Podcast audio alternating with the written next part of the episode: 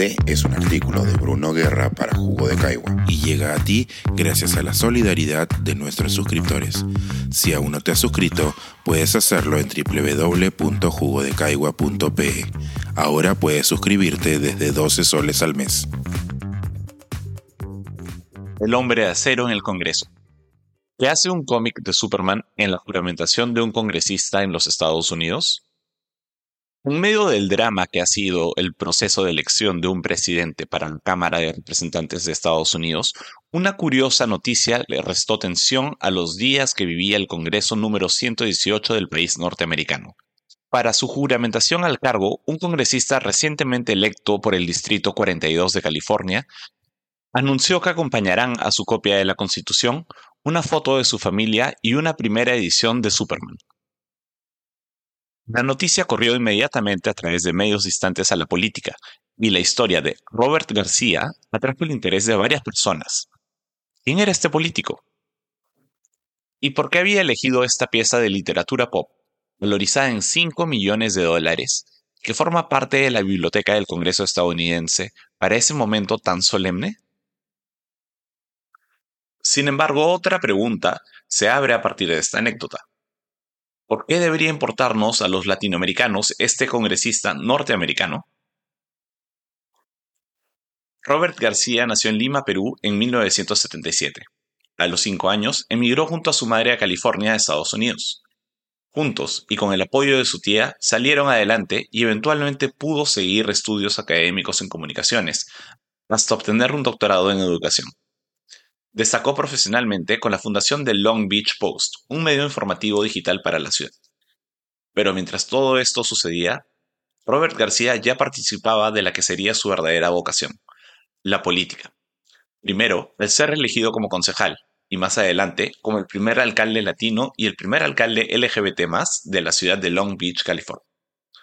Si bien estos récords marcaron un impresionante precedente para el joven migrante, su carrera política es igual de llamativa.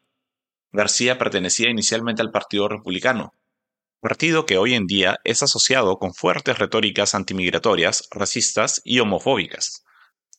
Pero esto tiene una explicación. García y su madre fueron beneficiados por las políticas migratorias de Ronald Reagan, algo que lo atrajo inicialmente al partido. Quizás esto explique por qué García se describía entonces como socialmente liberal y fiscalmente conservador. Hoy en día, el Partido Republicano y el Demócrata se encuentran más polarizados que nunca, por lo que hay quienes cuestionan su pasado político. Sin embargo, su biografía habla por sí sola, y es imposible negar que García tiene una mirada bastante consciente de la realidad de su país adoptivo, y de lo que tiene que suceder para que sus ahora compatriotas reciban las mismas oportunidades que él tuvo. Entre otros puntos, destacan sus políticas sobre el medio ambiente, así como su posición a favor de la despenalización de la marihuana, los derechos humanos, la inclusión y la salud social. Esto no significa que esté libre de críticas. Su apoyo a y relación con la policía de Long Beach, grupo del que recibió apoyo económico estando en campaña, trajeron duras críticas en su momento. Y entre tanto, ¿por qué Superman? Mientras para algunos es la infantil fantasía de un hombre adulto en mallas y una capa con fuerza sobrehumana y capacidad de volar, el hombre de acero de DC Comics significa más para muchos, tanto por su impacto en la cultura pop como por su valor narrativo. Creado en 1938 por Joe Schuster y Jerry Siegel, ambos hijos de migrantes judíos, Superman aparece como un héroe popular, en su primera entrega, lucha contra mafiosos, salva a una mujer de un hogar abusivo y evita que un hombre sea ejecutado a causa de un juez corrupto. Mucho antes de pelear contra monstruos espaciales, Superman peleaba por su comunidad. Peleaba por la verdad, la justicia y el estilo americano. Truth, Justice and the American Way. Este lema lo acompañaría durante casi toda su existencia. Y aunque sus aventuras ahora dan cabida a historias más fantasiosas, en su esencia Superman sigue siendo el mismo. Un hombre que, por casualidades del destino, llegó a la Tierra, donde gracias a sus poderes y a la crianza de buenas personas, dedicaría su vida a proteger a la humanidad y al universo de cualquier amenaza posible. Sea Kalel, su nombre en Krypton, su planeta natal, de cuya implosión fue salvado por sus padres cuando lo colocaron en una cápsula espacial, o Clark Kent, su nombre terrestre, otorgado por una pareja de granjeros que lo encontró en los campos de Kansas, Superman es una mezcla de identidades. Gracias al cariño y valores impresos en él por sus padres adoptivos, el migrante extraterrestre es considerado, tanto dentro como fuera de las páginas de las historietas, como el héroe más humano de todos, el hombre del mañana, la prueba definitiva de que para pertenecer a un lugar no es necesario haber nacido ahí, y de que para servir al prójimo solo basta la voluntad. Robert García aprendió el idioma oficial de los Estados Unidos leyendo historietas, y en sus palabras nunca más dejó de leer. ¿Significa esto que Robert García es Superman? Es inevitable observar algunos paralelos en sus historias, y este artículo fue escrito destacándolos.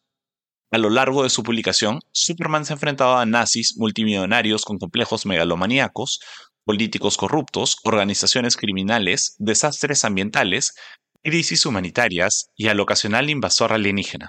Robert García y el actual Congreso de los Estados Unidos enfrentan los mismos desafíos, incluso, y quizás sobre todo, a los nazis.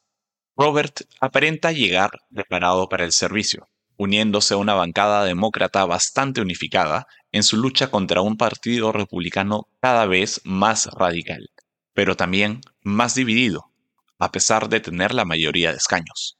Pero Robert García no es Superman. Robert García es un político. Es alguien que debe operar dentro de los márgenes, obedecer la ley y representar digna y justamente a los ciudadanos de su distrito electoral y de su país. Si hay una lección que deja Superman, es la importancia de saber servir, y que mientras más poder tenga alguien, mayor es su responsabilidad en el servicio. Cuando Robert finalmente juramente sobre la valiosa edición del cómic de Superman que le prestará la biblioteca del Congreso para la ocasión, esperemos que su vocación de servicio esté a la altura del primer superhéroe de las historietas. Pensar, escribir, editar, grabar, coordinar, publicar y promover este y todos nuestros artículos en este podcast cuesta y nosotros los entregamos sin cobrar. Contribuye www.judecaigua.pe barra suscríbete y de paso espía como suscriptor nuestras reuniones editoriales.